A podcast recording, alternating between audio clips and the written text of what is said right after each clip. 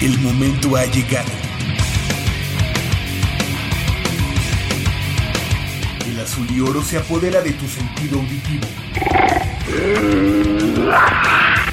Esto es Goya, Deportivo. Los 90 minutos del deporte de tu universidad.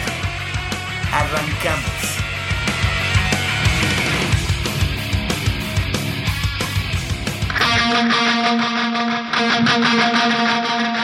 Welcome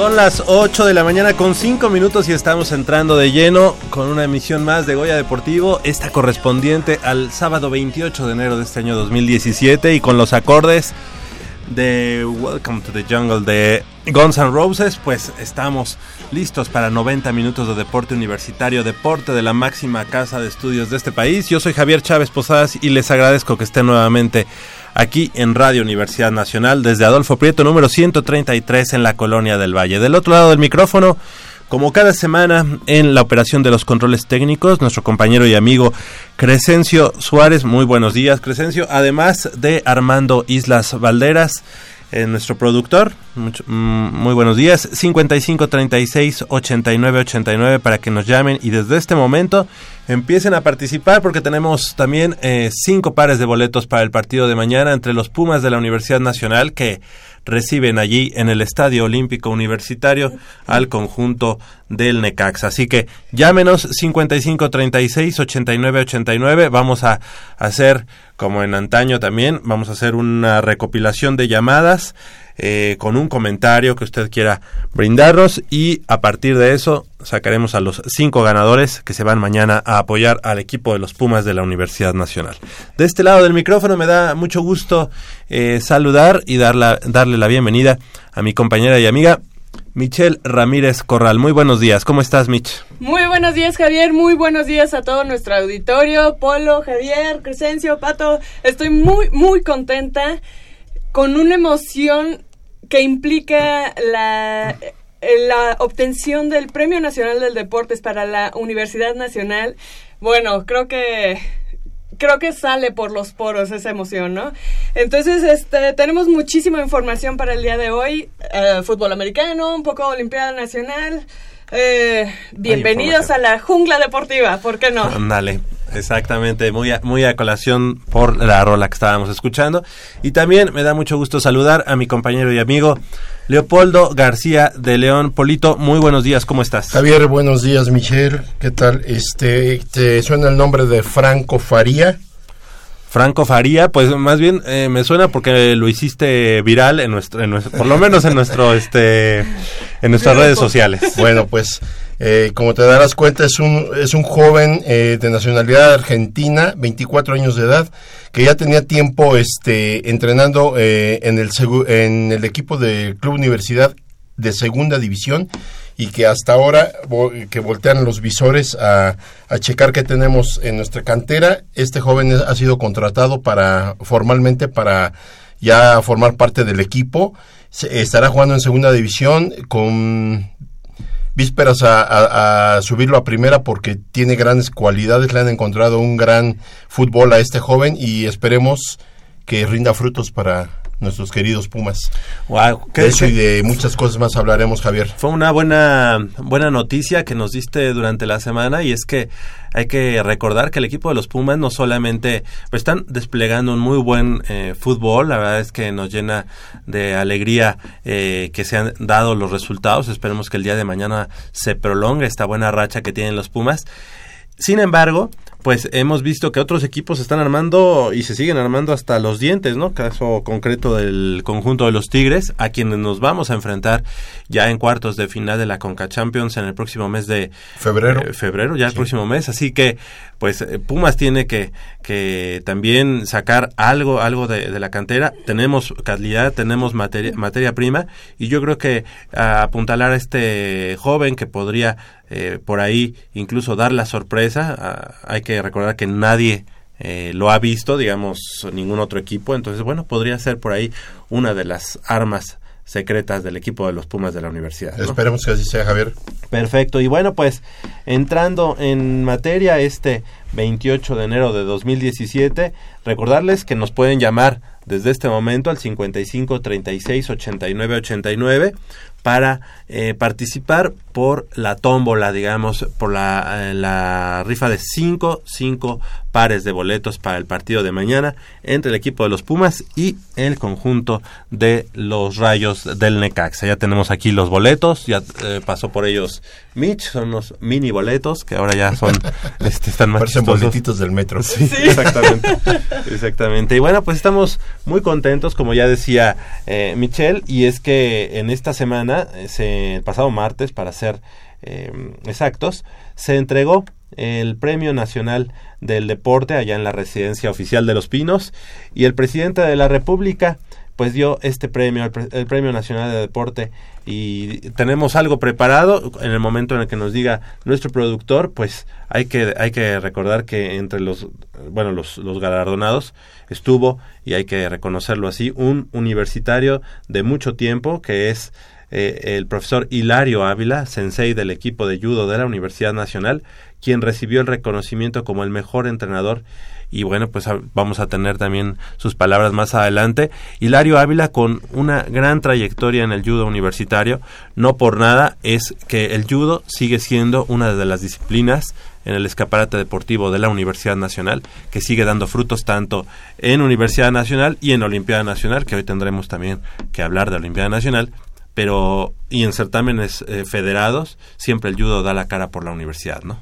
Así es, Javier. También eh, tuvimos la presencia, bueno, de María, de- María Teresa Ramírez, que ella fue también eh, reconocida con el premio al mérito deportivo y fue propuesta por la Universidad Nacional también.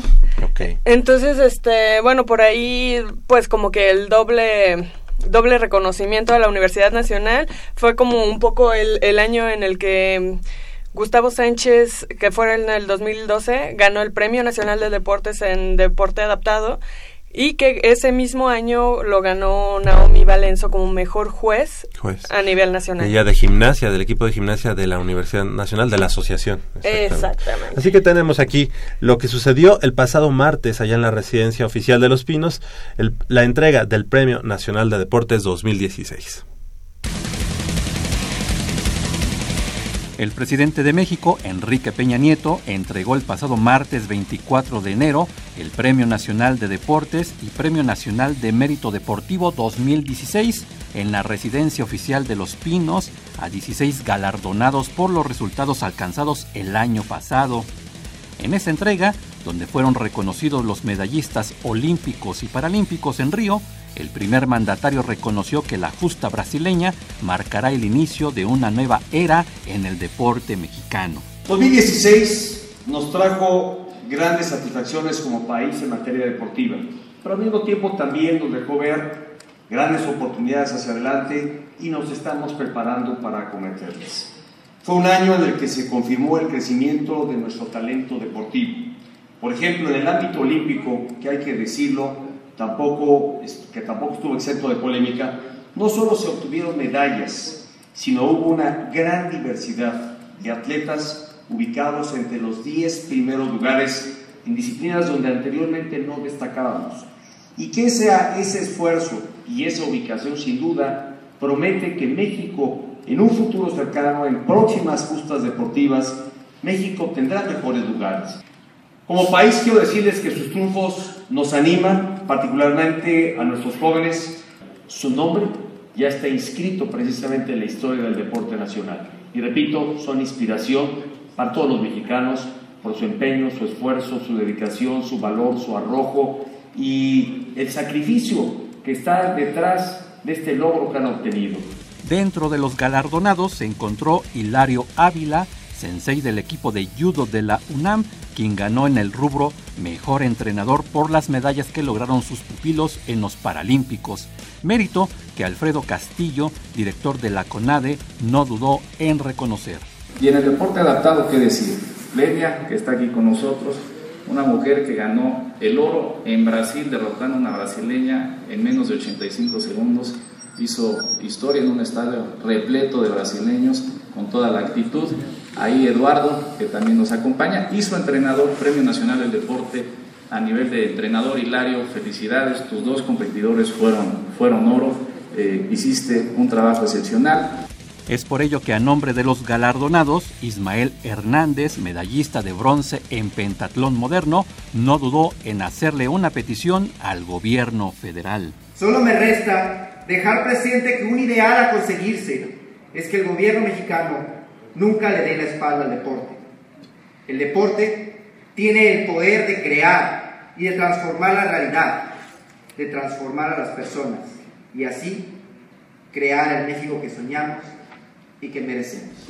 A los 16 ganadores se les entregó una medalla de oro, una roseta, así como un diploma firmado por el presidente de la República y un estímulo económico de 703.580 pesos. Con información de Armando Islas y para Goya Deportivo, Arfaxado Ortiz.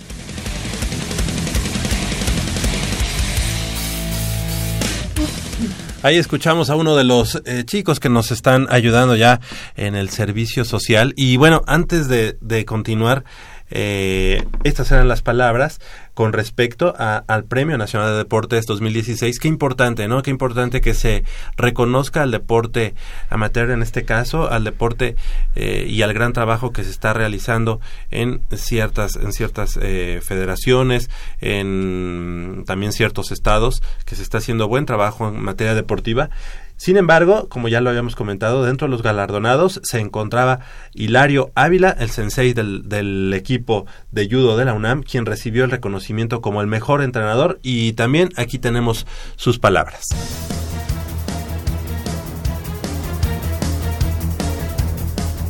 Hilario Ávila Mejía, sensei del representativo de judo de la UNAM, le fue entregado el Premio Nacional de Deportes 2016 en el rubro de entrenador debido a las medallas de oro que lograron sus pupilos, Lenia Rubalcaba y Eduardo Ávila, durante los pasados Juegos Paralímpicos. Una satisfacción para el profesor universitario que de esta manera se le reconoce una trayectoria de 36 años dentro de este arte marcial. Estoy muy orgulloso de representar a la Universidad Nacional Autónoma de México en este premio. Definitivamente esa camiseta la tengo puesta debajo de la playera Eh, toda mi vida la he dedicado al judo y esta es la, la culminación de mi trayectoria profesional. Me siento satisfecho con lo, cómo estoy haciendo las cosas, pero sí hay un mayor compromiso con mi universidad, desde luego, con mi universidad y un mayor compromiso con todas las personas que quieran practicar judo. Y es que la entrega de este galardón supone una motivación para continuar con su labor como sensei. Muchas personas que saber qué es el judo se acercaron conmigo a querer practicar el judo, preguntando si yo era campeón del premio nacional. Dije, pues sí, pero eh, el interés es que además de eso, pues ellos tengan eh, de verdad el interés o que les nazca de verdad de querer practicar el judo porque llegaron sin conocer siquiera el deporte. Le digo, ¿qué es el judo para ustedes? No, pues no sabemos. Pero sabemos que usted es premio nacional, entonces queremos practicar con usted judo. Pues bueno, bienvenidos, pero eh, eh, esto ha servido para que haya una mayor abertura, una mayor apertura y que la gente conozca más lo que es el deporte de judo. Si todavía no saben qué es, están acercando para conocerlo. Y la, lo que a mí me satisface es que eh, si la actividad mediática sí ha servido para que las personas, los estudiantes universitarios, eh, los mismos trabajadores se acerquen para preguntar por lo que es el judo. Los resultados logrados en Río 2016, indicó el Sensei Puma, deben ser un parteaguas para el desarrollo de deportistas no convencionales. y buscaremos impulsar una mayor difusión a través de las asociaciones estatales de judo convencional para que tengamos una mayor participación. De hecho, lo que a mí me gustaría es que tener bajo mi tutela profesional a chicos ciegos totales que deseen practicar el judo, que no sepan nada de ninguna actividad deportiva, pero que tengan el interés de participar, de querer hacer de, de judo y bueno, yo estoy convencido de que podemos lograr buenos resultados y hacer un cambio de vida de ellos. Sin embargo, su responsabilidad va más allá del trabajo en el tatami. Esto me motiva también más a mí para tener un mayor, mayor interés porque los deportistas eh, tengan, aparte de una preparación de la disciplina deportiva, pues tengan un mensaje de que hay triunfo, ¿no? de que, como lo decían los compañeros. Eh, el trabajo se logra y con el trabajo se logra y que los sueños se cumplen. Entonces esto a mí me queda perfecto. He trabajado duro, eh, ustedes lo han visto en el tatami siempre, con actitudes eh, positivas siempre también. Y bueno, el reflejo de toda esta actividad, pues es un premio. Por lo pronto, Hilario Ávila prepara al equipo de judo Auriazul para el Campeonato Nacional de la especialidad a efectuarse en Guadalajara, así como el estatal de Universiada, ambos en el mes de febrero. Para Coya Deportivo, con información de Armando Islas, Arfaxado Ortiz.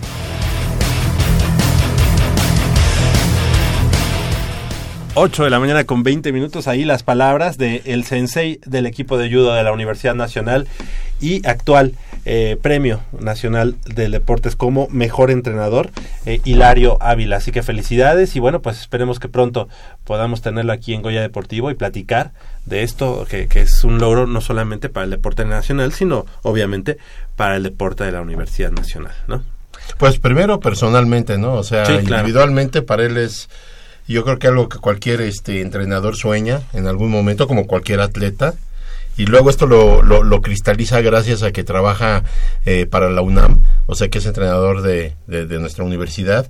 O sea, las cosas se van dando por, por consecuencia y, y su trayectoria es tan exitosa, su trabajo ha sido tan, tan limpio y eficaz que ahora este rinde los frutos que cualquier persona soñaría, ¿no? Cualquier atleta o gente en el medio del deporte.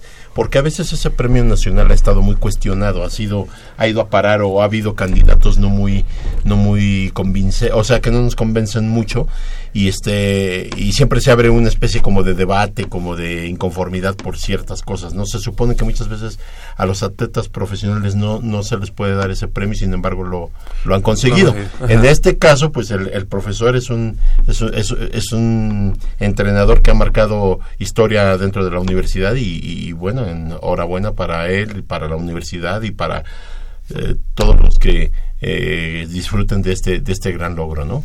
No, y, y no solo eso, el reconocer el trabajo que lleva haciendo durante más de 30 años me parece que son, día a día estar con niños desde pequeñitos, desde que te gusta unos 12, 13 años, estarlos guiando, estarlos, ver que, cómo crecen, cómo se desarrollan, eh, eh, ser papá, ser entrenador, ser todo lo que... Jefe de familia. Ajá, todo lo que engloba ser un entrenador, o sea, no es fácil. Y, Claro. lle- y, y llegar a ese punto de, de culminación que no cualquier entrenador llega, es muy difícil que, que un entrenador llegue a ese punto porque Premio Estatal del Deporte, pues sí, ya que él lo obtuvo este año, o sea, fue, Fue como... premio tu- Puma, ¿no? Ajá, fue, fue Premio Universitario del Deporte.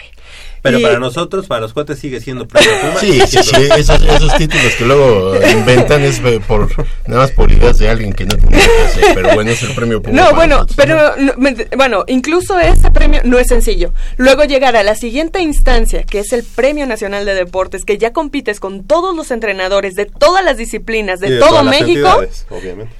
es bueno de aplaudir y de reconocer, pero al máximo. Pero fíjate, Mitch, cómo, cómo hay circunstancias en las que yo pienso que nunca el deporte amateur nunca es realmente bien observado.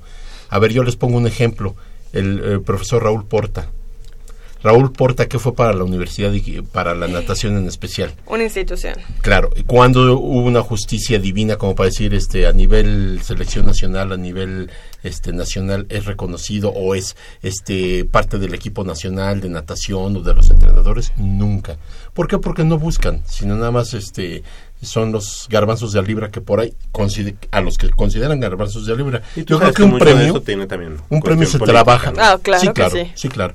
Eh, un premio eh, de, eh, como el que alcanza el profesor Hilario se trabaja años atrás y no nada más a- a ni- a- a- bajo los reflectores, se trabaja picando piedra. Y si en la UNAM hay entrenadores picando piedra, yo creo que es eh, ahí donde los puedes encontrar. De hecho, sabes que yo creo que el, en el premio Puma debería, incluso por encima de promotor deportivo, yo creo que un, un premio a la trayectoria Así es. deportiva. Sí, Así es, Javier. Sí, definitivo, yo estoy de acuerdo con Porque eso. un buen entrenador no, no se hace de la noche a la mañana, estamos de acuerdo. Pero un buen entrenador siempre, siempre, año tras año, te está dando resultados. Como dice Mitch, en este caso del profesor Hilario, que desde, desde niños chiquitos, que empezó él a preparar hasta jóvenes, hasta grandes atletas, yo creo que todo ese trabajo, en algún momento, tiene que ser observado. Y además, tomando en cuenta las características que tiene la universidad, Así que es. como tal no es un centro deportivo, no es una entidad como un Sí, no es un estado, club, ¿no? no es un club. Y entonces, por ejemplo, no sé, se me ocurre, este, el profesor, como tú dices, el profesor Porta, eh, la, La misma mamá de Michelle. La profesora Irma Corral, el prof- la profesora Regina Lowry, que en algún momento también este, eran muchas las, las clavadistas que, que, Que sacaban. sacaba en gimnasia.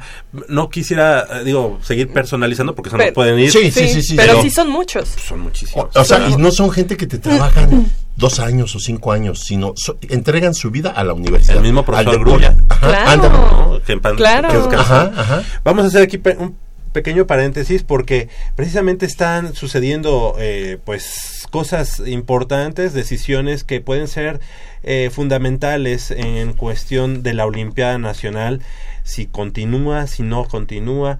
Eh, ya escuchábamos por ahí durante la semana a- al presidente, bueno, al quien está a cargo de eh, la CONADE, que es Alfredo Castillo, eh, comentar que, bueno, más academias habrán y menos Olimpiada Nacional por cuestión también económica. Y qué mejor que alguien que está pues metido en todo este de- deporte organizado, deporte federado por parte de nuestra Universidad Nacional. Y le queremos agradecer que haya tomado la llamada para platicarnos unos minutos al respecto. Y es Valentín Albarrán, nuestro amigo, quien es secretario técnico del deporte representativo de la Dirección General del Deporte Universitario. Muy buenos días Valentín, gracias por tomar la llamada. Y bueno, pues platicar contigo un poco al respecto, cómo queda, cómo queda eh, la Olimpiada Nacional, Eh, me parece que ya no habrá eh, deportes de conjunto y, y cómo se estará compitiendo en este sentido, vale, buenos días.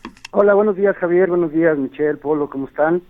Hola, Javier. Digo, Buenos días Vale. también a todo el auditorio. Gracias. Eh, pues comentarles que eh, aún no está definido. Eh, efectivamente, hay la intención de hacer una serie de cambios en el programa de la Olimpiada Nacional y esto inicialmente a solicitud de los propios estados que en la reunión del Sistema Nacional del Deporte que se celebró en diciembre eh, plantearon eh, que se estaba encareciendo demasiado el evento, que eh, pues los presupuestos no están alcanzando para llevar a todos los atletas que clasifican y pues que solicitaron de la CONADE se replanteara este proyecto. Em, a raíz de eso, bueno, una, tres propuestas en concreto de parte de la CONADE que aún siguen a consideración. Una de ellas es efectivamente, como lo planteas, la, em, la salida de los deportes de conjunto del programa de la Olimpiada Nacional. Ok. Otro es la mm, salida de las categorías de 11 y 12 años.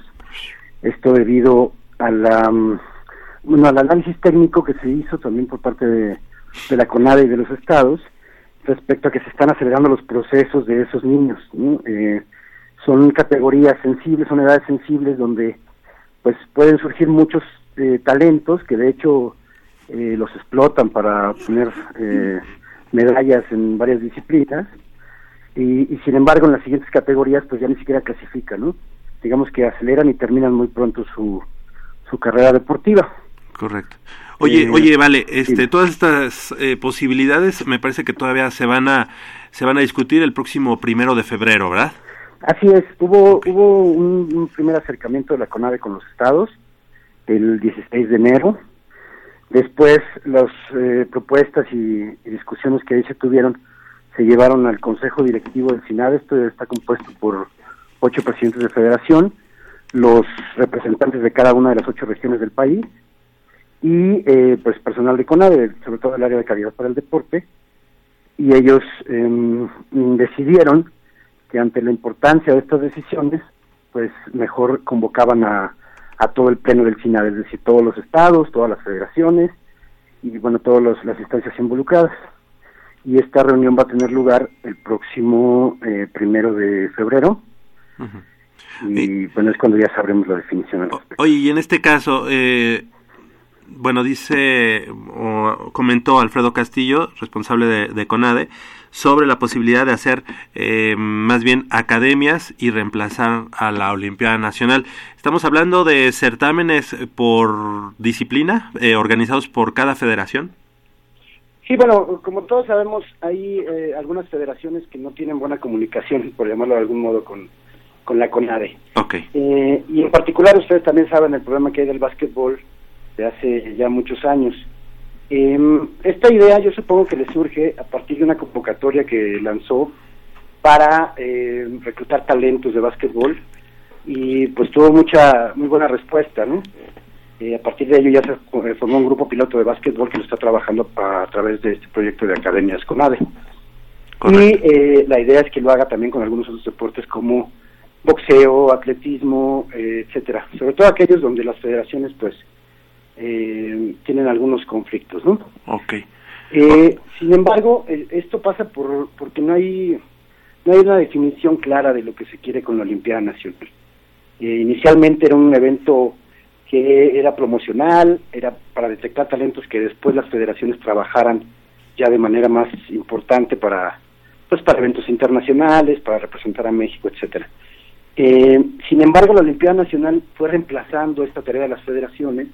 Los estados que tienen finalmente los recursos eh, son quienes se han encargado de, de trabajar, digamos, a alto nivel a los atletas y eh, en muchos casos la Olimpiada Nacional se convirtió en un evento selectivo para eventos internacionales. Es decir, no era para, ya dejó de ser para detectar talentos, sino ya empezó a, um, a ser el, el evento deportivo por excelencia de México. Claro. Eh, y además era la manera en que los estados, los gobiernos de los estados, demuestran con su participación ahí, eh, pues el trabajo que están haciendo en materia deportiva, ¿no? Ok, Y, vale. sí, dime. Oye, vale, este, una pregunta, buen día. Este, ¿tú crees que este, este formato o estas decisiones eh, no van, eh, bueno, independientemente de que eh, sea una, yo lo veo así, sea una forma de controlar mejor eh, los presupuestos que tiene cada federación, independientemente de eso, ¿tú lo ves así? Esa es una pregunta. Y la otra, este, eh, estos procesos que debe de llevar un atleta desde niño, desde jovencito, ¿no crees que se puedan ver interrumpidos por este tipo de decisiones? Mira, en, en cuanto a lo que se refiere de, los presupuestos, eh, yo creo que no se trata de, de gastar menos. De hecho, el deporte requiere más, más y más dinero cada año. Eh, de lo que se trata es de gastarlo mejor, de optimizar los recursos, de hacer eh, de definir primero qué se quiere con la Olimpiada, si se quiere mantener un evento promocional y que las federaciones recuperen el trabajo eh, para el alto rendimiento, o bien si la Olimpiada va a ser el evento de alto rendimiento, de donde salgan nuestros nuestros clasificados eventos internacionales. Y, y de esa definición depende eh, el recurso que se le debe inyectar. Em, yo soy de la idea que en el caso particular de la universidad y de los deportes de conjunto, em, la tenemos muy complicada. Eh, vamos a un regional año con año y tenemos 11 años que no clasificamos a una Olimpiada Nacional, salvo en, un caso en, en básquetbol, un caso en voleibol, por ahí un caso en, en béisbol.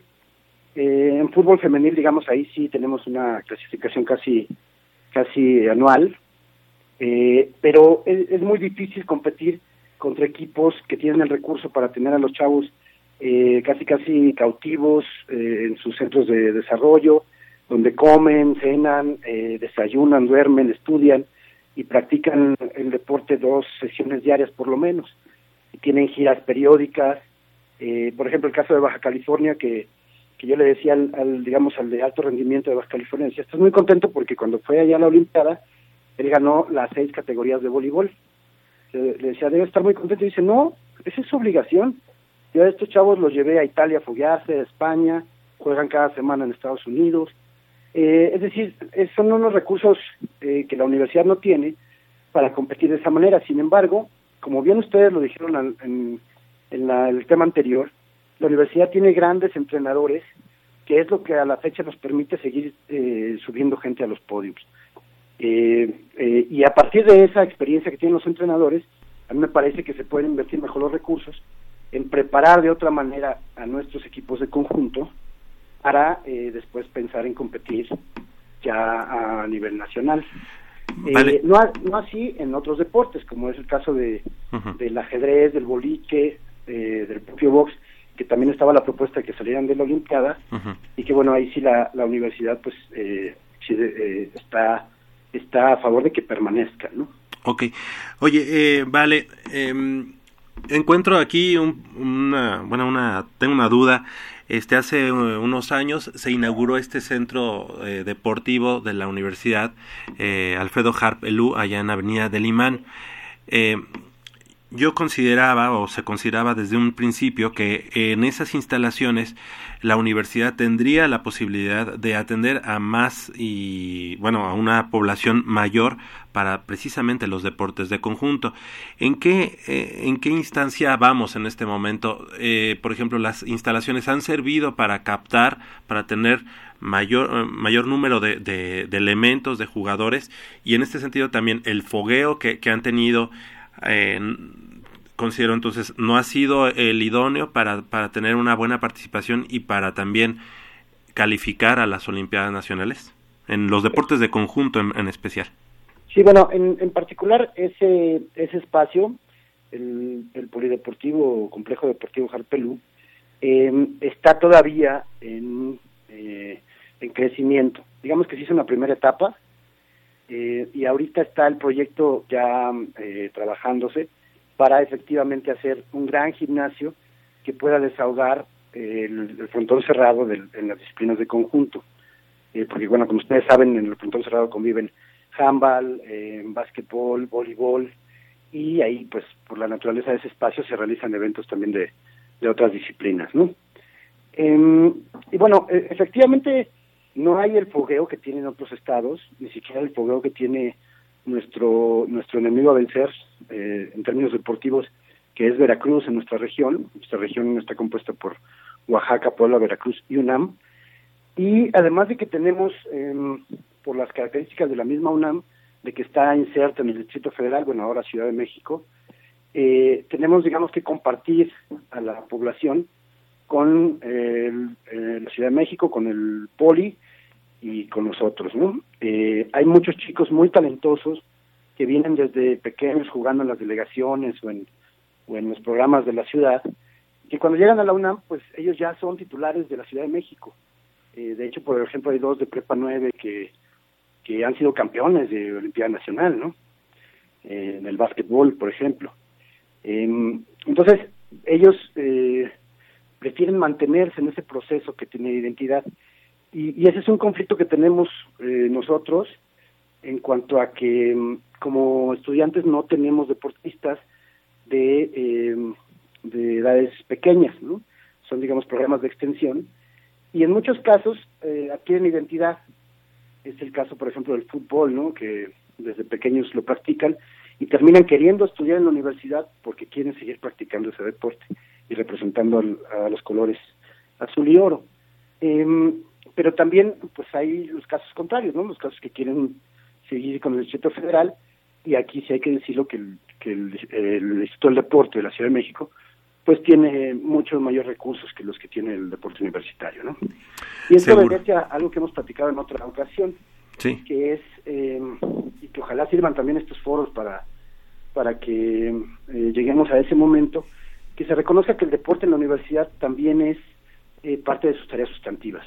Es decir, Claro. se hace investigación en deporte, se hace docencia, todos los entrenadores eh, son docentes ¿no? Eh, en términos deportivos, y eh, pues por supuesto se difunde la cultura física. Y si, si digamos en algún momento Hacienda o la gente que se encarga de programar los presupuestos y, etiquetar las partidas entiende esto, vamos a tener la posibilidad de que la misma UNAM le otorgue más recursos a- al deporte. Claro. Y considerarlo ya una área sustantiva dentro de ella, ¿no? Seguramente, este, y bueno, la verdad es que te queremos agradecer que hayas tomado la llamada, Valentín, y te, este, que te queremos volver a molestar, ya que su, ya que pase esta reunión del día primero de febrero y que podamos tener ya mayor certeza de cómo va a quedar, eh, pues la competencia en cuanto al Olimpiada Nacional, estas academias que llaman, eh, los, eh, la uni- bueno, universidad no, porque en este caso no, no es como deporte estudiantil, sino deporte federado. Y nos gustaría que nos, que nos abrieras un poquito el panorama ya que, ya que suceda esto. Por supuesto, por supuesto, apenas suceda la reunión, pues aquí estaremos a sus órdenes para, para aclararle a ustedes y al auditorio pues todo lo que requieran. Te agradecemos mucho, Valentín, como siempre. Un saludo, Sí, aquí estamos. Un saludo, bonito fin de semana. Gracias, igualmente. Eh, Valentín Albarrán, secretario técnico del deporte representativo de la Dirección General del Deporte Universitario. Eh, qué complicado, ¿no? La verdad, eh, lo hemos dicho en repetidas ocasiones aquí en Goya Deportivo, siempre hemos sido bastante objetivos en ese sentido y poner el dedo en la llaga. La situación de, em, del presupuesto aquí es lo que mueve, ¿no? O sea, no hay que cegarnos a decir si quieren quitar la Olimpiada Nacional, seguramente tiene que ver con cuestiones económicas y más en estos momentos. Ajá. ¿Ah? Y de intereses también. Sí, sí, de no, intereses, claro. porque mm, mm, tan es así que habían había sido elegido Jalisco para ser el la sede del La Olimpiada de la Olimpiada Nacional, luego se pasó a Nuevo Nuevo León y ya saltó el gobernador de Jalisco diciendo que qué pasó, que allá estaba la onda y, y bueno, pues ahora vamos a ponernos de acuerdo, ¿no? Ujú.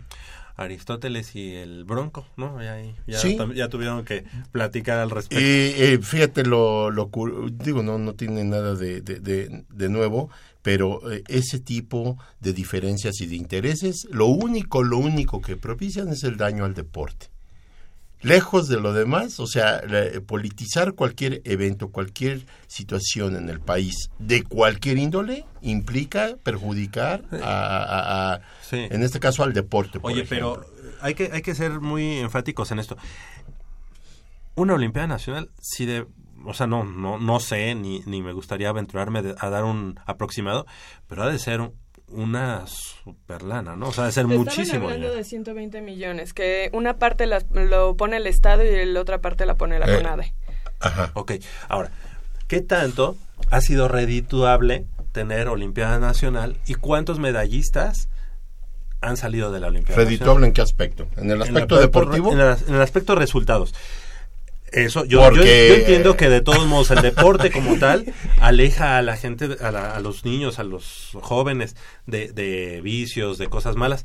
Sin embargo, ahorita pues han de estar diciendo, bueno, con las necesidades que tiene ahorita el país, creo que las prioridades van a ser otras. Sí. Pero no se debe de descuidar al deporte, porque el deporte, como lo hemos dicho en varias ocasiones aquí, es parte, yo creo que fundamental, y hoy en día Más. se necesita más deporte, más practicar más deporte eh, aquí en, en todo el país, ¿no? Por lo que estamos viviendo. ahora bien, sí es un, un aspecto relativo, porque, digo, como ya lo hemos comentado, el hecho de que muchos entrenadores a nivel nacional, en los, valga la situación, en, en, los, en las asociaciones deportivas, o sea, cada estado, lo que hace también es acelerar los procesos de entrenamiento en los niños para dar resultados en la Olimpiada Nacional. ¿Por qué? Porque de, de eso depende su sueldo.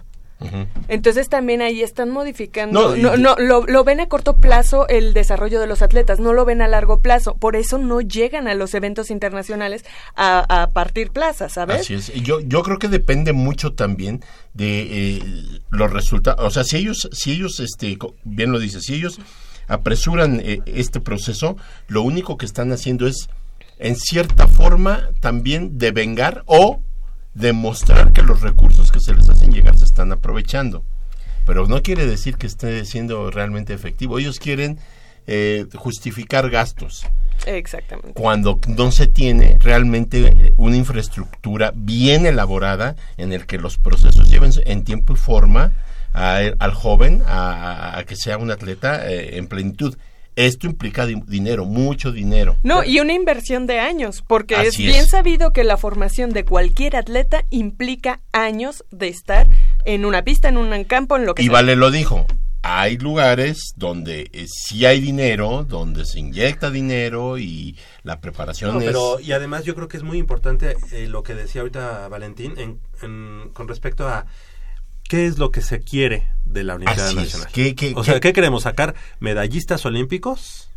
Entonces, creo que hay que invertir también en entrenadores, en que se capaciten, en, que se actualicen esa- y todo eso. Exacto. Si En nada más quieres cursos de hacer- actualización, si nada más quieres tener actividad congresos. física, eh, No, exacto. no, no, pero Tienes- ahí sí no, no coincido porque CONADE tiene muchos programas en los cuales se supone que ti- tiene para hacer activación física en los estados, eh, eh, incluso aquí mismo en la Ciudad de México. Tienen muchos programas y muchos... mm, sí, se destinan recursos para ese Sí, tipo de de... actívate ya. Mira, Actívate ya, pero ponte mira, al Mitch. 100, shalala, shalala, lo que quieras. Eh, la, la- la- la cosa empieza desde, eh, desde las cabezas. O sea, los entrenadores son, digamos, desde mi punto de vista, así como que el alma, el corazón de un cuerpo. O sea, eh, ya olvídate de los recursos, ¿no? Que esos van por, por ende, este, como eh, primeros. Pero vamos, tú necesitas un entrenador que esté actualizado, que esté, Claro que eh, sí. que tenga roce internacional, que tenga este eh, Que los medios, que tenga, eh, digamos, los aparatos, el, Herramientas. el lugar, herramientas, la herramienta de trabajo. La Este- materia prima a lo mejor existe. Y a lo mejor eh, pu- puede ser en algunos deportes que hasta lo tengas en excedente. Pero si no tienes una manera de trabajar con estos jóvenes y tu preparación es precaria, o sea, si yo ya me quedé 15 años atrás en el Oye, pero se te pasó decir algo. Y que estén bien pagados. Ah, claro, sí. claro. Ellos viven de eso. Sí. Y aquí no, aquí desgraciadamente hay profesores, y no estoy hablando nada más de los profesores en el deporte. No, y catalogados como Académicos. entrenadores, como tal. Ajá. Que realmente Porque tengan no, esa- Sí, porque no- Académicos que no, tienen es que lo tener mismo. dos o tres chambas. Bueno, Exactamente. pero acuérdate que el Centro de Educación Continua de Estudios Superiores del Deporte de la Universidad Nacional se creó con ese fin. ¿Y en la pasó? década de los 70 y de repente, ¡pum! No pasó nada. Todos eran diplomados. Diplomados o Porque cursos. en vez de hacerlo en sí licenciaturas, salieron generaciones de ahí. sí, Sí, Sí, pero, sí, porque- sí, pero sí. El, el camino idóneo era convertir en algún momento a licenciados en Sí. educación Ah, física. claro, y por todos supuesto. fueron diplomados. Yo, Sí. yo recuerdo muy bien porque yo alguna vez fui a, a- a pedir este eh, informes y todo era este, ah, esto sí es un diplomado. Ah, esto Ajá, sí o es los esto". cursos del CISED. Ah, así es. ¿no? Que era eh, precisamente como para que te capacitaras y fueras en algún momento a una primaria a ser el entrenador de, bueno, Sí, de educación deportes, ¿no? física. De educación física. Ajá. Cuando la universidad tendría como para crear una real eh, facultad de educación eh, física, como la tiene, y nuevamente, lamentablemente tenemos que hablar, de la Universidad Autónoma de Nuevo León, la Benemérita Universidad Autónoma de Puebla, que, bueno, que yo ahorita lo sé, y la Universidad Autónoma de Chihuahua, por citar solamente tres, tienen este sus sus Eso hablando de las públicas, ¿no? Ya no digamos, ya no hablemos de las escuelas privadas, que Sí, son- se, se, se- cuestan aparte. Aparte, sí. Ajá. Entonces, Si este, pero el deporte aquí en, eh, en este caso con ADE, pues eh, eso es este el deporte eh, nacio- digamos es la, la organización que ti- tiene en sus manos el deporte nacional, sí, O sea, eh, son recursos de la Federación, son recursos del, del gobierno. Entonces, mientras estén gentes que no saben de deporte y como todo en este país, gentes que llegan a lugares donde no deben de estar, donde sus intereses son de otro tipo, menos Bueno. el, eh, el cargo que tienen o, o- o lo que se les encarga Hoy- en eso. Hoy yo, perdidos. yo lo que digo con esta eh, perspectiva que se ve eh, con esta situación de a, a ver si el Tratado de Libre Comercio se ve trastocado, si la inversión ya no es tanta.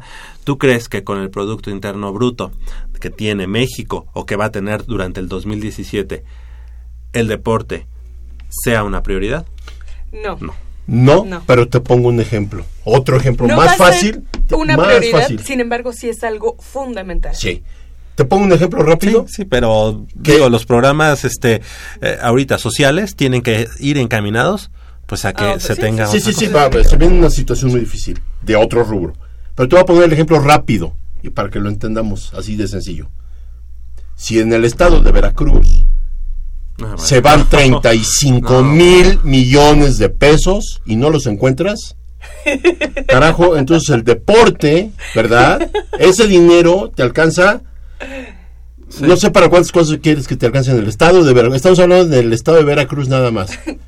¿Crees que no te alcance un pequeño porcentaje para el deporte bien estructurado en el- con 35 mil millones de Sí. pesos que no encuentran? Que Ahí quién sabe dónde andarán. No, y además que no encuentra que no encuentres al, a quien No, te lo llevó. Eso, eso, está mucho más raro, no, ¿no? no encuentras nada. O sea, nada. O sea, imagínate el presupuesto que tiene cada estado. No me lo imagino. Y hasta eso, no, no, no- hemos hecho, no nos hemos metido curiosamente a investigar, porque igual las cifras este, no, no, no las podremos calcular. Pero cada estado tiene un presupuesto X. Yo hablo ahorita nada más de Veracruz, que es el que nos consta por lo que se ha difundido. 35 mil millones de pesos. Si no los encuentras, pues ¿cómo quieres tener deporte en el estado de Veracruz? Sí. Ahí, Sí, ahí la dejo en el aire y creo que a- al buen entendedor pocas palabras, ¿no? Y ojalá eh, pudieran encontrar, ¿no? A, a ¿Qué? Duarte. Yo sí. A Ah, Duarte. ah, sí. Pero es, es, es raro, ¿no? Que, en- que a estas alturas, en esta época, No, no, lo puedan No, encontrar. sí. ¿no? Y ¿Cuántos con todos millones? los avances tecnológicos. Sí, no, no, no, no, no. ¿Quién no. sabe qué Acá pasa? no es gordito. Ah, no, pero es que... Oye, ¿sabías que estaba viviendo aquí en la Narvarte, no? ¿Qué creo que les fue? No, no, no. ¿Qué cosa? No, Eso no, solamente pasa. No, él prometió, él prometió que, que- que iba a pedir un permiso nada más para atender sus asuntos con la de, o sea, con, Con calma. su- y bueno, pues eh, lo siguen esperando en la puerta de Imagínate, los tribunales al bueno, ya, señor, ¿no? vamos. 8 de la mañana con 50 minutos. Estamos aquí en Goya Deportivo y político también. Goya Deportivo y político. No, eh, eso es lo que más nos interesa, pero desgraciadamente siempre terminamos. 55 36 89 89 para que nos llame y participe en la tómbola para llevarse su par de boletos para el partido de mañana entre Pumas y Necaxa. Hacemos una breve pausa y regresamos aquí a Goya Deportivo. Pablo Martínez Hernández de la Facultad de Ingeniería, así como Carla Yeletzin Muñoz Ángeles del CCH Sur, fueron los estudiantes deportistas más destacados de los Juegos Universitarios de Natación al conseguir seis medallas de oro de manera individual. En esas competencias que se realizaron en la Alberca Olímpica de Ciudad Universitaria, se dieron cita 427 alumnos de la UNAM en las pruebas de 50, 100 y 200 metros libre, dorso, pecho y mariposa. 200 metros combinado relevo, 400 metros libre y 400 metros libre relevo. Los equipos representativos de la Preparatoria 5 y de la FES Acatlán resultaron ganadores de los Juegos Universitarios de Atletismo desarrollados en el Estadio de Prácticas Roberto Tapatío Méndez en Ciudad Universitaria. Durante dos jornadas atléticas se dieron cita más de 400 estudiantes deportistas de nivel bachillerato y licenciatura de esta casa de estudios, quienes tuvieron actividad en un total de 103 pruebas divididas en pista y campo dentro de las categorías juvenil menor, juvenil mayor y superior, todas en ambas ramas.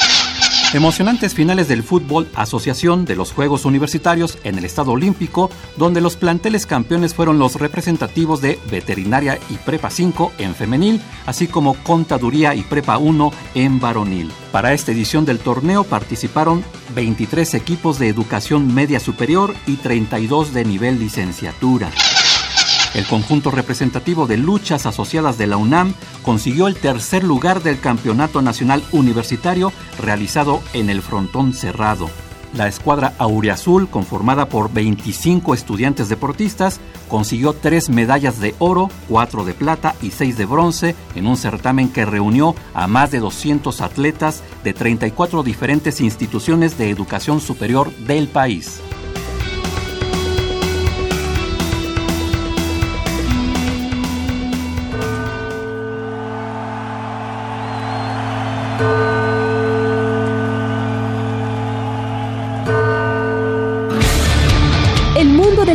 Auriazul simbra en la yarda 860.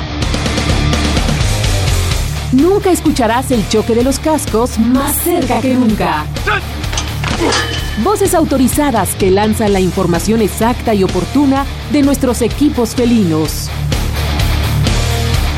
La patada de Kiko advierte el inicio y el ovoide vuela por los aires. Goya Deportivo.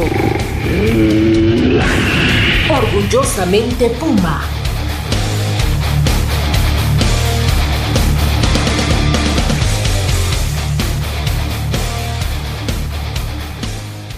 Ocho de la mañana con 53 minutos, estamos de regreso aquí en Goya Deportivo y bueno, pues ya está lista la intermedia de Pumas Ciudad Universitaria que hace una semana tuvimos aquí al coach Black, al coach eh, Gabriel Sánchez Acuña y él nos platicó de Pumas Oro.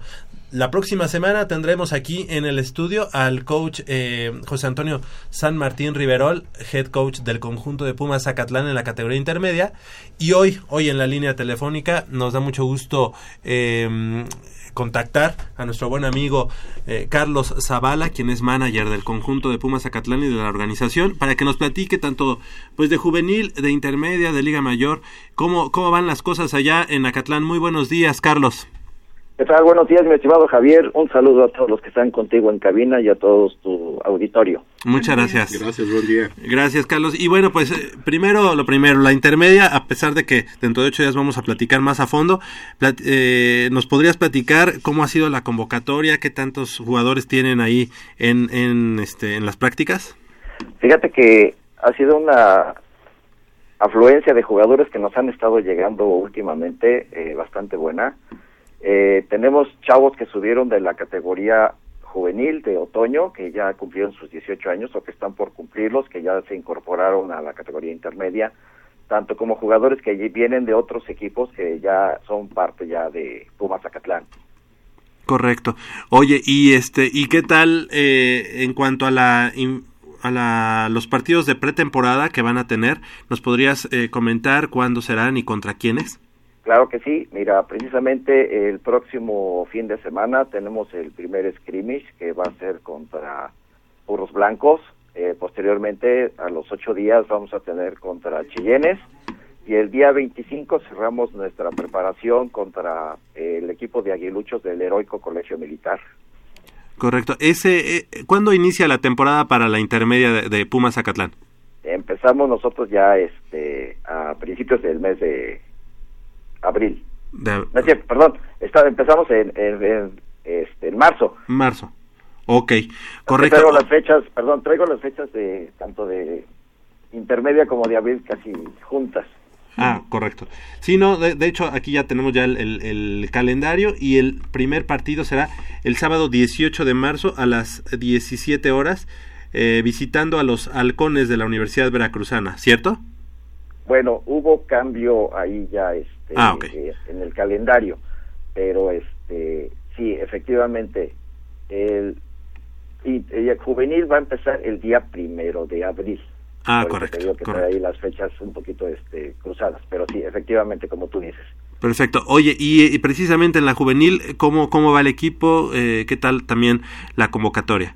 Pues mira, eh, en estos primeros días que estamos ya regresando después de vacaciones que estuvimos en la FES, Eh, tenemos una afluencia ahorita de 45 jugadores.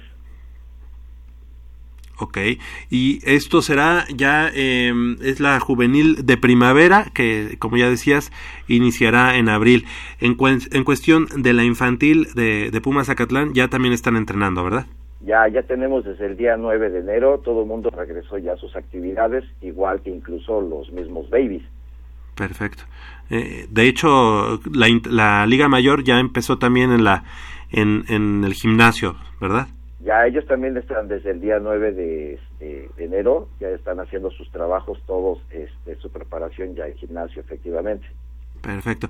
Pues eh, Carlos, Carlos Zavala, te queremos agradecer que hayas tomado la llamada y bueno, pues también para seguir de cerca el- eh, la huella de, de los Pumas Zacatlán eh, de cara a estas inminentes temporadas como son la intermedia y la juvenil que bueno están eh, ya eh, en preparativos, así como baby e infantil, que eso ya será un poquito más adelante. Así es. Perfecto, pues muchas gracias Carlos y gracias por, por tomar la llamada. No, al contrario, gracias a ustedes y que tengan un excelente día. Igualmente para ti. Saludos. Muchas gracias. Gracias. Pues sí, eh, ahí, ahí escuchábamos eh, tanto intermedia como, como juvenil, ya en este momento pues se juntan la, la- las, eh, los entrenamientos y todo, y precisamente están divididos en intermedia en dos conferencias y a su vez la segunda de las dos conferencias tendrá un par de grupos. En la conferencia 1, como ya lo habíamos platicado hace una semana, eh, quedará el equipo de Pumas Oro en la conferencia número uno. Ellos comparten la conferencia con las Águilas Blancas del Politécnico, los auténticos Tigres de la Uni- Universidad Autónoma de Nuevo León, los Cheyennes de la CIME también del Poli, los Burros Blancos también del Politécnico Nacional, los Linces de la Universidad del Valle de México y los Potros Salvajes de la Universidad Autónoma del Estado de México, así que esa es la conferencia número uno. La conferencia 2 tendrá dos grupos. El grupo A está integrado por los aguiluchos del heroico colegio militar que regresan a la Que competencia. regresan, ¿verdad? Sí. Un equipo legendario que ahora pues ya inicia eh, en, en intermedia su, eh, su regreso. Los Lobos de la Universidad Autónoma de Coahuila, los Toros Salvajes de la Universidad Autónoma de Chapinga, o- de Chapingo, otro equipo pues también eh, legendario, el, el conjunto Vaya. de Chapingo. ¿Cuántos ¿verdad? años tendrá Javier Chapingo? Pues ¿Te yo creo que por lo menos algo? debe de ser como de 1940, 50. Pues tranquilamente, tranquilamente. Yo desde que era niño Era la ya, ya, ya, ya jugaba Chapingo. Exactamente, era la Escuela Nacional de Agricultura, y Ganadería. Exactamente.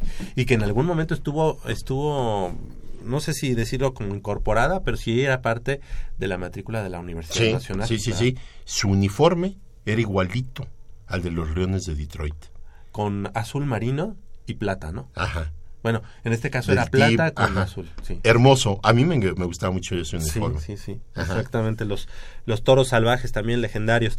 También estarán los tecos de la Universidad Autónoma de, de Guadalajara y otro ingreso, los leones negros de la Universidad de Guadalajara, así que ya habrá. Qué bueno, ¿no? un- sí, imagínate bueno. un, un buen clásico. Un clásico este, allá de- regional, ¿verdad? en Jalisco. Ajá. Exactamente. Y los correcaminos de la Universidad Autónoma de Tamaulipas, el campus Reynosa, esos, eso será la conferencia 2 en el grupo A.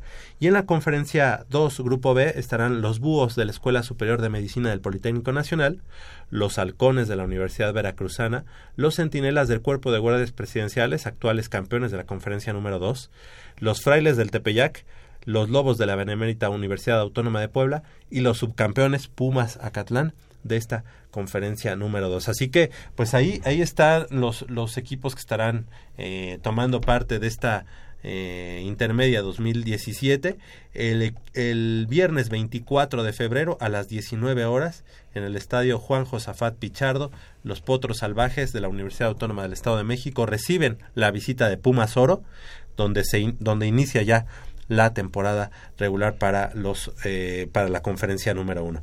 Una semana más tarde, el día mm, no, más bien dos. Ese- Ok, son, son dos semanas más tarde. Dos semanas, ¿Verdad? Javier, el, sí. el, 20 el 10 de marzo, los Pumas estarán enfrentando eh, allá en el Gaspar Más de eh, Nuevo León, Nuevo León. a los auténticos Tigres. Es que creo que pasa bye en la segunda semana el conjunto Sí, de Pumas Oro. sí, sí, sí, sí, nos lo había dicho el coach.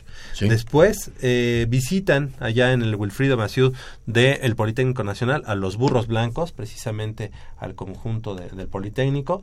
Y una semana más tarde, el sábado 25 de marzo, estarán recibiendo, por fin, ya presentándose ante su público en Ciudad Universitaria, en el estadio Roberto Tapatío Méndez, estarán recibiendo a los linces de la Universidad del Valle de México para que el sábado primero de abril, una semana más tarde, también en el Tapatío Méndez, reciban la visita de los Cheyennes de la ESIME de Zacatenco, también del Poli, y cierren el 8 de abril también en el Tapatío Méndez, en el clásico, enfrentando a las Águilas Blancas del Politécnico Nacional. ¿Te fijas esta peculiaridad?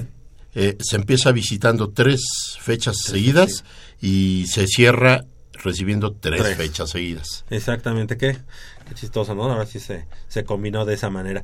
Y en el, que- en el caso de Pumas Zacatlán, salvo que lo podamos cotejar, eh, el- la, la conferencia número 2 iniciará el sábado 18 de marzo a las 17 horas allá en la unidad eh, profesional de Jalapa, cuando los Pumas Zacatlán estén enfrentando y visitando a los halcones de la ¿Qué Universidad se Veracruzana. celebra el 18 de marzo? La expropiación petrolera. Que ya no tenemos, ¿verdad? No, de veras ya se debía de... de- ya ese Ya, día ya, ya no. esa fecha debería ser olvidada, Sí. tristemente. Y ya, ya la trabajamos normal, mejor. Gracias a, a- a todo lo que ha sucedido, ¿no? Sí, Entonces sí, yo creo que esa fecha... La ex expropiación. Ah, eh, así es. Exactamente. Y el sábado 25 de marzo, a las 12 del día, los Pumas Zacatlán se presentan ante su público, enfrentando y recibiendo a los frailes de la Universidad del Tepeyac. El viernes 31 de marzo, a las 19 horas, estarán eh, visitando a los campeones en una reedición de la final de la- del año pasado en el estadio General Joaquín Amaro, visitando a los centinelas del Cuerpo de Guardias Presenciales. El sábado 8 de abril eh, estarán visitando, no, recibiendo en la FES Catlán a los Lobos de la Benemérita Universidad Autónoma de Puebla y cerrarán la temporada regular el sábado 15 de abril, eh, recibiendo también allá en la FES Catlán en el Cubil Felino a los búhos de la Escuela Superior de Medicina de el Instituto Politécnico Nacional. ¿Cuáles son tus pronósticos para Pumas Zacatlán? Yo Pues- veo muy fuerte, obviamente, a Centinelas y el clásico contra Burros Blancos. Eh, bueno, no también este Puebla, ¿verdad? Eh, fíjate que La eh, en este caso la Benemérita el año pasado Pumas Zacatlán este, los venció sin ningún problema en Ah, bueno. intermedia. Yo creo que aquí todavía y era, era de lo que nos hablaba Carlos Zavala hace un momento. Todavía falta la incorporación de los Lobos de la Universidad Autónoma de Coahuila. Eh, este, eso, ellos están en el otro grupo. Sin embargo, creo que es, eso es uno de los equipos a vencer en esta temporada, así como los centinelas del Cuerpo de Guardias Presidenciales y nunca descartar a los frailes de la Universidad del Tepeyac. Yo creo que Pumas Zacatlán y Pumas Ciudad Universitaria tienen, tienen con qué pelear el campeonato en esta intermedia 2017. ¿Ves más duro a, a- a Pumas, o sea, la conferencia de, de Pumas Zacatlán la ves más dura que la de Pumas, Un- eh, Pumas Oro? O, No, o- yo creo que Pumas Oro tiene, tiene ahora ¿Más sí difícil? más complicado. Eh, tiene tanto a burros blancos que han venido creciendo, tiene al equipo de los auténticos Tigres y también pues las Águilas Blancas que han, han, han ido han ido creciendo en los últimos años y también en juvenil, o sea que el semillero viene bien y el equipo de Pumas Oro tendrá que emplearse a fondo si quiere llegar a las finales y obviamente pues no descartar a los linces de la Universidad del Valle de México. Que cómo han crecido Sí, ese y equipo, que en ¿verdad? intermedia no le vemos una, ¿eh? Ah, ¿en serio? Ah, es ah. así nuestro coco, que ya en, en, en- en Liga Mayor, cuidado, ¿eh? Ya también son, este, es un equipo a tomar en cuenta. Exactamente. Y bueno, pues, ¿qué te parece si nos eh, con- continuamos con la información del fútbol soccer y ya nos platicabas de este joven, de este joven argentino que ya viene su- a sumarse a la plantilla oficial de los Pumas de la universidad, Faría. Faría, ¿verdad? Franco Faría, jugador argentino de 24 años. Permíteme. Los invitamos a que nos llamen 55 36 89 89, nos hagan un comentario con respecto al deporte universitario, lo que ustedes quieren, quieran comentar, nos dan su nombre y participan en la tómbola para llevarse un par de boletos para el partido de Pumas enfrentando al Necaxa. Sí, te decía, este, este joven de 24 años de edad, eh, eh, de nacionalidad argentina, que es realmente es desconocido en Argentina porque nunca ha jugado en la primera división de allá. Siempre ha ju- jugó en los equipos de ascenso de- de su país y este eh, jugó en el, en el Unión Sunchales y Unión Santa Fe antes de ascender a primera. Eh, entonces este joven llega a las filas de, de- de- de universidad, pero a segunda división, y ahí empieza a probarse. Empieza a... a- Él fue a tocar la puerta, ¿verdad? él fue a tocar puerta a- al club y le dan oportunidad de empezarse a probar.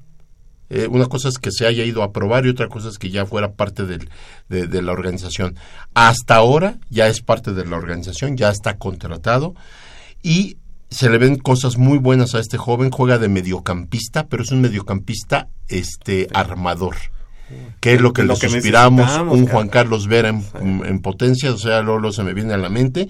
Y esto es eh, el que la directiva decida por darle la oportunidad, eh, les agrada, eh, eh, realmente no fue un gasto económico Mayor. mayor, realmente salió barato, digámoslo así. Oye, y Sergio Egea es el que le da el ok, ¿verdad? O sea, es el que da el aval porque lo ve jugar y dice, tiene potencial. Así es, así es. Eh, es quien quien en- quien decide eh, que es un es un joven que, que trae cosas muy buenas. Eh, sobre todo, sabes que como no es propiedad de ningún equipo, eh, la cuestión de su salario, que eso ya es otra cosa, eso se ne- eh, lo negociará él o no sé si el, este joven se mueva por medio de algún representante, que lo dudo. Eh, esa cuestión salarial eh, queda, eh, digo, la- hago esta apreciación porque él no viene de, de ser representado hasta donde sabe por alguien. y- O sea que si tocó la puerta ya digamos que le sale gratis al, al, Así al- es. al club, ¿no? Ajá, entonces, este, a final de cuentas, es una novedad para nosotros y sea bienvenida la gente que aporte al club. Y qué mejor que se le dé oportunidad, en, en las- a pesar de su edad, que ya es una edad importante en la que ya debería estar en primera división, que primero demuestre que puede con una segunda división y que si es posible luego este a- ascienda al, a- a- a- al primer equipo. Realmente Pumas sí, necesita, sí necesitamos jugadores que empiecen a, este, a empujar desde abajo. Ya están las fuerzas básicas, ya las fuerzas básicas empiezan a retomar poco a poco su importancia, que va a ser prioridad, obviamente, pero este joven, al ser aceptado y al ser ya este contratado, quiere decir que debe traer cosas muy, muy buenas, porque eh, recordemos que Pumas ya está en la dinámica de volver y de resurgir a, la cantera como, como debe ser. Eh, de hecho, tuvimos en la semana la visita del seleccionador nacional, Osorio, Sí. En, en el que felicitó a la organización de Pumas por ser un equipo que está volteando a la cantera y es un equipo que está trabajando con la cantera y es el entrenador nacional quien fue a ver el entrenamiento de Pumas para cerciorarse y para constatar que eh, Jesús Gallardo pasa por un gran momento y que en, en la- de la misma manera eh, observó el trabajo de los demás, porque recordemos que en este partido se jugó, eh, en la presencia de Osorio se debe a que jugó Pumas contra la Sub-20 eh, como preparación para esta selección. Eh, primer tiempo jugó el cuadro titular de Pumas, segundo tiempo jugó este, de- digamos el, el segundo equipo y le agradó mucho ese este este partido al seleccionador porque eh, pudo observar y, y- y le agradó sobre todo que Pumas le haya dado una seriedad eh, increíble a este encuentro amistoso porque metió al primer equipo y eso hace que los chicos de sub-20 eh, ya se midan a, a jugadores de mayor potencial. Y fíjate que tenemos algo preparado al respecto.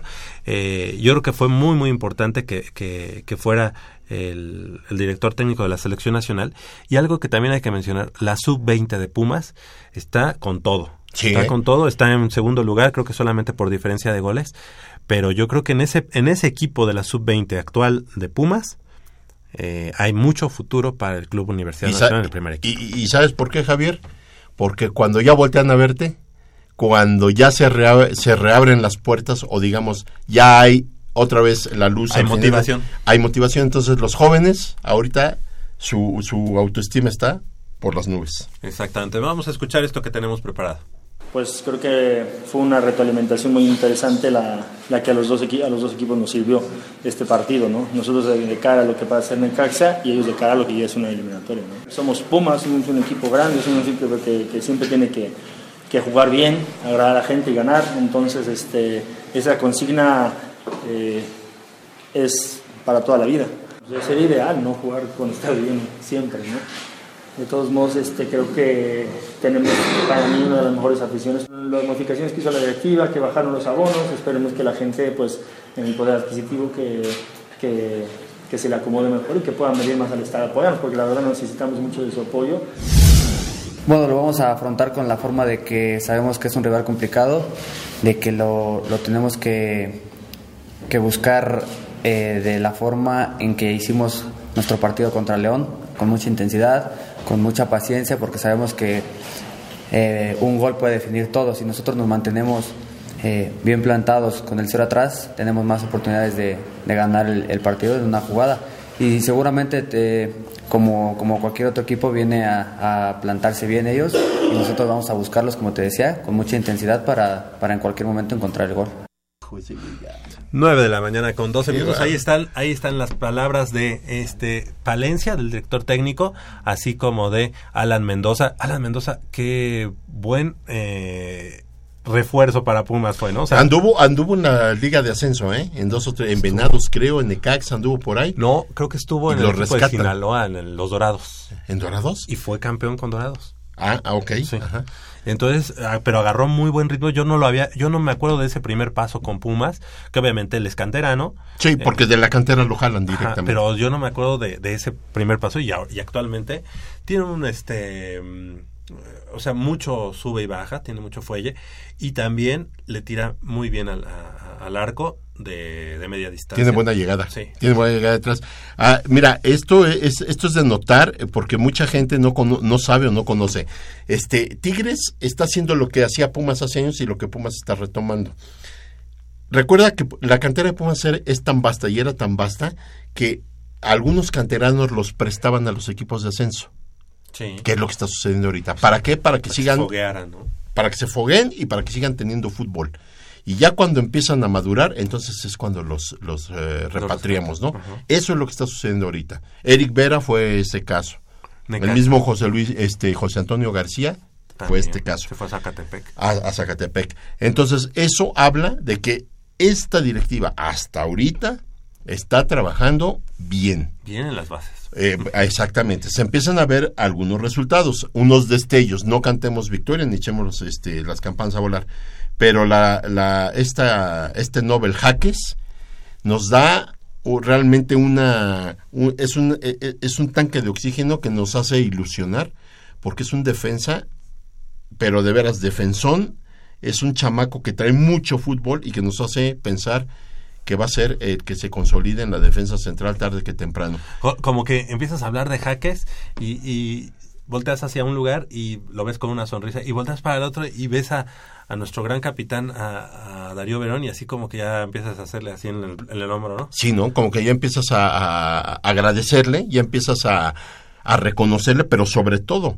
sobre todo, es un baluarte que yo te aseguro que terminando su carrera se Debe queda trabajando en Pumas. Pumas. Debe de quedarse. Debe de, porque es necesario una, una presencia de, de- de todo un hombre institución, pero sobre todo un hombre vergüenza, Javier. Un hombre que vino a entregar su mejor fútbol al club por amor al club. Sí, sí, sí. ¿Sí? Entonces, Él tuvo ofertas para irse a Europa, para Bueno, irse a este a la las. Huilas, eh, las Huilas este, lo, lo, lo, lo desearon junto con Leandro Augusto en su momento. Era un paquete que, que las Huilas lo deseaban y, y- y que ofrecieron.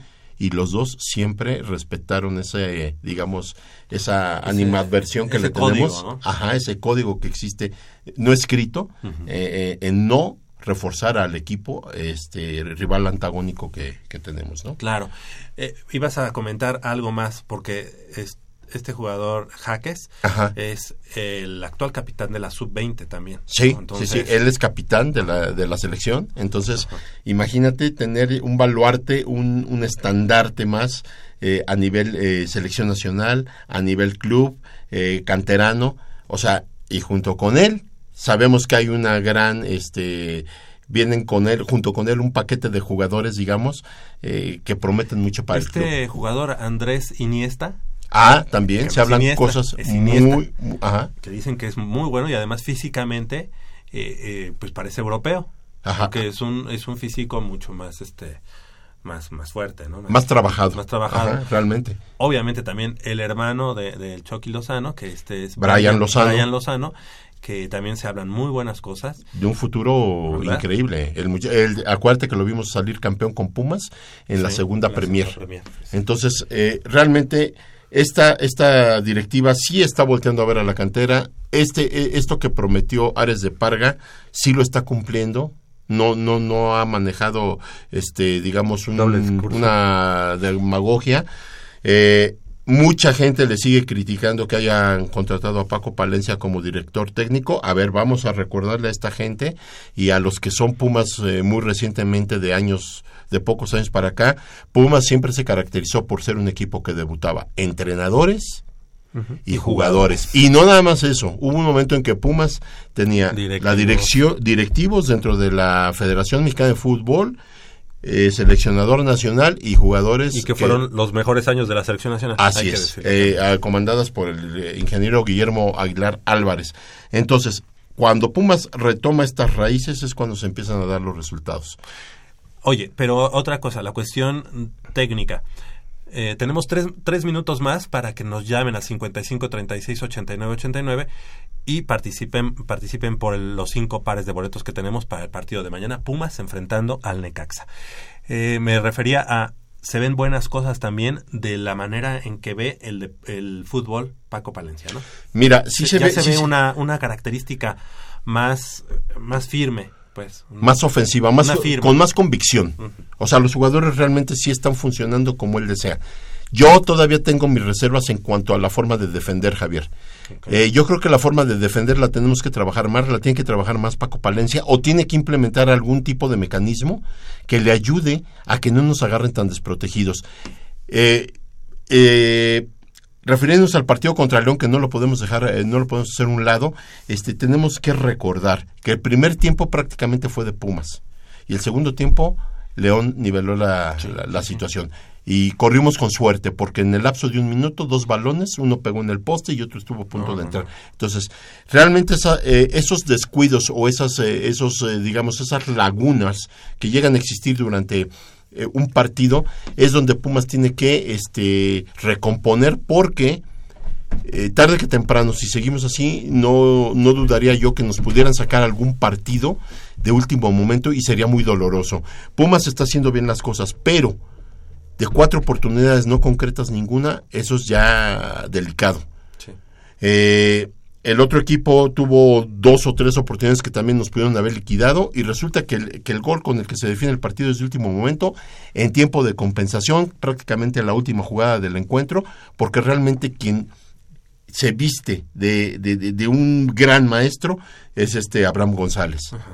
Al Abre- recibir un balón de rebote y abrir el balón de una forma súper inteligente, cuando que, eh, así es, cuando que muchos pensaban que era, así como recibir el balón, tirar o buscar una opción de centrar. No, abre el campo, porque ya la, la, la- la defensa del León se había cerrado, abre el campo y, y, y Ravelo mete un, una diagonal mucho, muy acertada. O sea, una jugada de, de- de pizarrón hermosa, pero con la inteligencia Creo por que la delante de Abraham jugada, González. la jugada vale la pena el partido, ¿no? En el minuto 91, eh, pero muy bien eh, escalonada, ¿no? Así la verdad, es. con mucha visión. Y nuevamente Abraham González nos demuestra, pues, que es ese, ese jugador fino, ese jugador eh, por el que pasan todos los balones importantes en el terreno de juego, como en su momento Leandro Augusto, ¿no? En los Así últimos este, 10 años. Sin embargo, creo que Pumas tuvo para, para haber liquidado, como tú lo, lo comentas bien, y Pumas debe de, de aprovechar todas esas oportunidades que tiene. Yo creo que el día de mañana, ya tomando en cuenta que regresa Castillo y que seguramente ya estará Britos, no sé. Britos era duda todavía, pero puede ser, puede ser. Eh, había duda, eh, fíjate, saltaron eh, que había duda en Britos, había este duda en Darío Verón y alguno más por ahí. Pero que si te das cuenta, si dices, Darío Verón no va a estar, híjole, es el capitán, lo vamos a extrañar todo, pero ya hay quien... está. ya hay quien, ya hay no. en quien confiar. Eh, puede ser que pudiera haber una o dos ausencias en el cuadro de Pumas, pero volvemos a lo mismo. Ahorita Pumas tiene que trabajar no solamente en, en lo que son 11 titulares, sino Pumas está trabajando desde mi punto de vista muy bien porque está trabajando en 23, 24 jugadores que tienen que estar al mismo nivel uno con otro. Entonces, definitivamente nos debe de preocupar más el funcionamiento del equipo, juegue quien juegue, pero yo sí le haría una yo sí haría esa apreciación. Pumas le estamos nos están llegando en ciertos lapsos de, lo- de los partidos nos están llegando de una forma muy fácil. Pumas queda a veces muy desprotegido en la parte de atrás y es donde habrá que corregir porque, insisto, eh, en una de esas sí nos andan sacando un partido o nos andan este, anotando en el momento. Y habrá que corregir, Polo, eh, si me permites, eh, habrá que corregir de cara al partido de los cuartos de final de la Conca Champions. Nosotros tenemos que ir a visitar a Tigres y yo creo que ahí tenemos que hacer el mejor partido, el partido más inteligente. Yo Así creo que un poquito reservando, eh, no, no salir desbocado al ataque y, re- y llegar aquí al Estadio Olímpico Universitario a matar es. a los Tigres. Sí, eh, que va a ser- ese va a marcar eh, nuestra nuestro futuro en, la, en lo que es este la Conca Champions, ¿no? Exactamente. Eh, bueno, entonces cerramos las llamadas 55 36 89 89 para que pasen eh, a la tómbola y los posibles ganadores pues tengan posibilidades de, bueno, tengan que participar en la tómbola. Perdón por la tontería. Vamos a escuchar este previo que eh, tenemos de cara al partido de mañana entre Pumas que recibe al conjunto de los Rayos del Necaxa.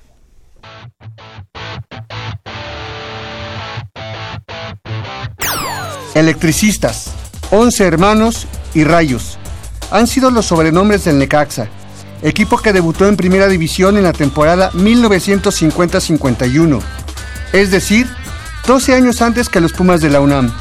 Acumulan 66 torneos y tan solo 3 títulos, entre los que se cuentan las desapariciones, los descensos y los ascensos. En total, son 11 torneos y 4 títulos menos que nuestro equipo. Entre las pocas similitudes que tienen, ambos equipos han disputado tres finales consecutivas y se han coronado invictos en dos ocasiones. Entre los 10 jugadores de la liga con más juegos, encontramos a dos que han vestido ambas camisetas. En el sexto lugar, Adolfo Ríos, quien sumó un total de 662 encuentros, de los cuales 166 fueron con Pumas y 71 con Necaxa. En tanto que el décimo lugar en la lista le pertenece a Israel López, con 604 juegos, 223 con los auriazules y 11 con los rayos. Después de conseguir el título con los Pumas de la universidad en la temporada 90-91, Alberto García Aspe y Abraham Nava fueron traspasados al Necaxa. Beto Aspe manifestó su inconformidad ante el cambio. Sin embargo, después de un rudo proceso de adaptación, llegaron los títulos con Necaxa y logró el bicampeonato en los torneos 94-95 y 95-96. Una de las cosas que más extrañó en esos años, según sus propias palabras, fue el apoyo incondicional de la afición universitaria, que contrastaba en número y ambiente a la escasa parcialidad necaxista.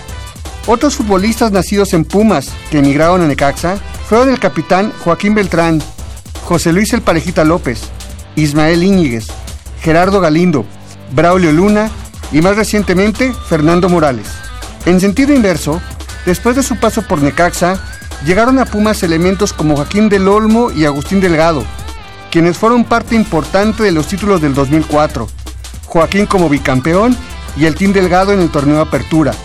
Solo tres entrenadores suman cinco títulos en liguilla. De ellos, el Tuca Ferretti logró uno con Pumas, en tanto que Manuel Apuente sumó dos con los rojiblancos en la década de los 90. Pero no solo en la cancha, también en la banca tenemos a Pumas que se transformaron en rayos. Enrique López Arza y Hugo Sánchez dirigieron a ambas instituciones.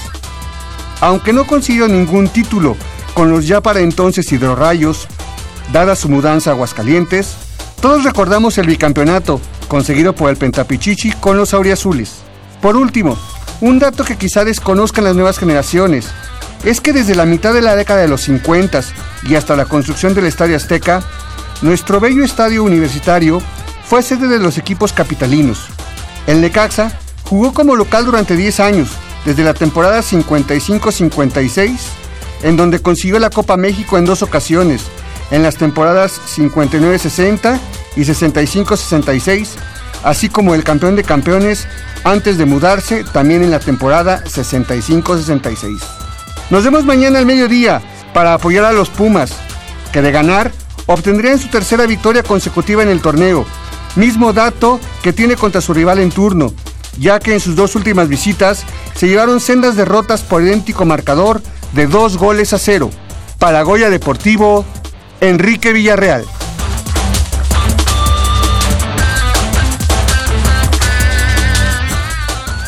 9 de la mañana con 26 minutos estamos de regreso aquí en Goya Deportivo. Y bueno pues si gustas eh, Mitch ya tú estuviste ahí en las llamadas leernos tus patas de no no es cierto tus patas, Mis patas de araña. tus patas de araña, no, no es cierto. Para que nos leas los, los comentarios y posteriormente sacamos a los ganadores Ok, mira, primero, bueno, tenemos a Aldo Rojas de la FES Iztacala, nos sal- mandó saludos al programa. Gracias. Dice que cree que Pumas tiene muchas posibilidades de, de ganar ante Necaxa y que le gusta mucho el programa. gracias Julio Mancera Martínez está contento con el equipo. Mañana será un, un partido importante porque se ha jugado bien.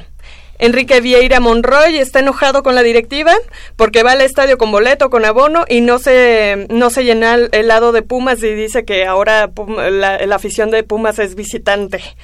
Entonces, compartiendo con y dice que pues um, un señor que no es de la bueno que la directiva está un señor que no es de la UNAM y expriistas y bueno está muy enojado el señor Enrique Vieira Eh, Alejandro Romero Molina que Pumas regrese a las fuerzas básicas y nos manda un saludo a todos muchas gracias Jorge Enrique eh, Cañedo Mendoza.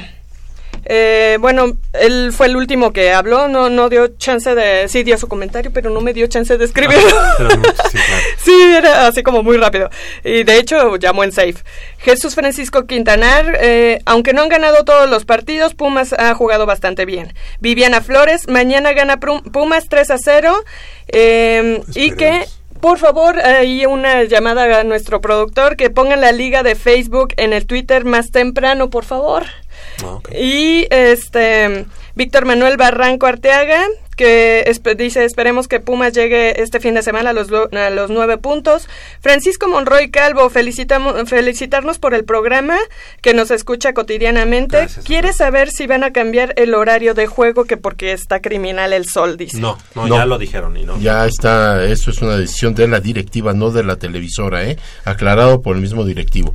Eh, no es eh, cuestión de, de la televisora, es cuestión de que la misma directiva de Pumas ha Pero insistido ya- en jugar ese horario. bien montado, Ajá, ¿eh? porque, porque, este es eh, eh, cambiar el horario es darle ventaja al, al visitante, porque Pumas estamos acostumbrados a las 12 del día, Ok. según eh, los argumentos de nuestra dirección. Bueno, pues Jorge Arroyo también nos llamó, Jorge Arroyo Valle, y dice que Pumas debe dar todo de sí para, para ganar el partido y se, se viene un, un buen partido ante Necaxa. gracias por su llamada Marco Antonio García Solís, ojalá que ganen los Pumas. Y un s- eh, Cristian Reyes Flores, un saludo al programa, que Pumas logre su tercer victoria del torneo con Nicolás Castillo y Matías Brito. Gracias a, a Cristian, Cristian Reyes. Y bueno, pues entonces, si gustas, hacemos la sopa y tú vas a sacar. Resulta los- que hay un americanista, uh, un amigo, Ad- Adri- Adriano Oropesa, que eh, quiere ir al juego de Pumas. Le digo, pues no, no hay boletos No, para ¿Qué pasó? ¿Para ¿Qué pasó? No, no, no, no tiene nada que hacer ahí, Adrián, ¿Sacamos al- al discúlpanos. primero? Claro que sí, es Alberto Rojas, que llama desde la FES Iztacala. Alberto Rojas tiene su par de boletos para el partido de mañana. ¿Quién más? El segundo dice Viviana Flores, que mañana gana Pumas 3 a 0. Entonces, ya vemos exactamente. Viviana Flores también es una de las ganadoras. ¿Quién más tenemos? Alejandro Romero Molina, que también nos dejó su comentario. Ok, Alejandro Romero, muchas gracias. Ahorita vamos a decir en dónde. adelante, adelante. Jorge Enrique Cañedo Mendoza, Creo que fue el último que llamó. el último que llamó exactamente. Y Víctor Manuel Barranco Arteaga. Ok, todos ellos el día de mañana a las 11 de la mañana, eh, justo enfrente del mural eh, del costado sur de la Torre de Rectoría, el mural que se llama La Universidad del Pueblo, el Pueblo a la Universidad de David Alfaro Siqueiros. Lleven, llévenos por favor una identificación y ahí se los vamos a entregar sus pares de boletos. Del otro lado del micrófono, Crescencio Suárez en la operación de los controles técnicos, muchas gracias, así como Armando Islas Valderas en la producción. Y de este lado del micrófono nos despedimos. Michelle Ramírez Corral, gracias. Nos vemos el próximo sábado. Les mando un beso, Puma.